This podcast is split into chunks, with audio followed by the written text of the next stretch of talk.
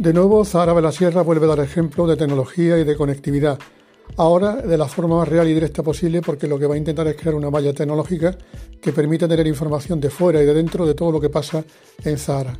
Para ello, el alcalde Santiago Galván ha recurrido a dos empresas del sector de la provincia de Cádiz a nivel tecnológico que aportan valor añadido a esta experiencia.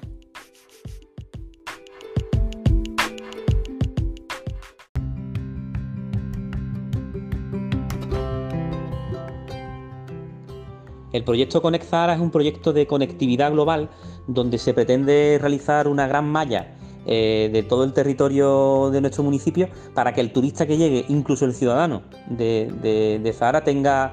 conexión con las ofertas, las actividades, los lugares de interés, eh, las sensaciones que, hay en nuestro municipio que bueno, muchas veces el turista desconoce. ¿no? Es una eh, plataforma tecnológica que automáticamente va a poner al alcance de la mano de todo el que venga a visitarnos absolutamente la oferta al detalle, al momento y actualizada de lo que sucede desde un supermercado hasta una actividad de turismo activo y como decía, a conocer también nuestra historia, nuestras costumbres y poder disfrutar pues, de recorridos incluso y de senderos eh, en nuestro entorno natural. Es un proyecto que vamos de la mano de dos potentes empresas tecnológicas de la provincia de Cádiz, como son IERTEC y, y Tres Dalia, y financiado eh, casi al 100% por la Cámara de Comercio en una convocatoria de concurrencia competitiva a nivel nacional que conseguimos eh, introducir este proyecto que llevábamos ya unos cuantos meses trabajando. Pienso que las nuevas tecnologías pues, son fundamentales eh, hoy en día para, acercarnos aún más al cliente, porque estamos hablando de un pueblo muy turístico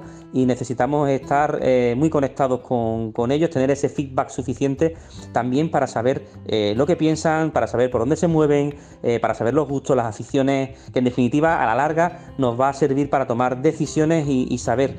dónde tenemos que mejorar, lo dónde tenemos que, hacer más hincapié. Evidentemente es un proceso de mejora continua, de información eh, también constante que vamos a ir recibiendo eh, en toda esa malla tecnológica que agrupa al pueblo y bueno, yo creo que es la, herramienta eh, más potente que podemos poner hoy en día usando las nuevas tecnologías de cara a la reactivación económica local.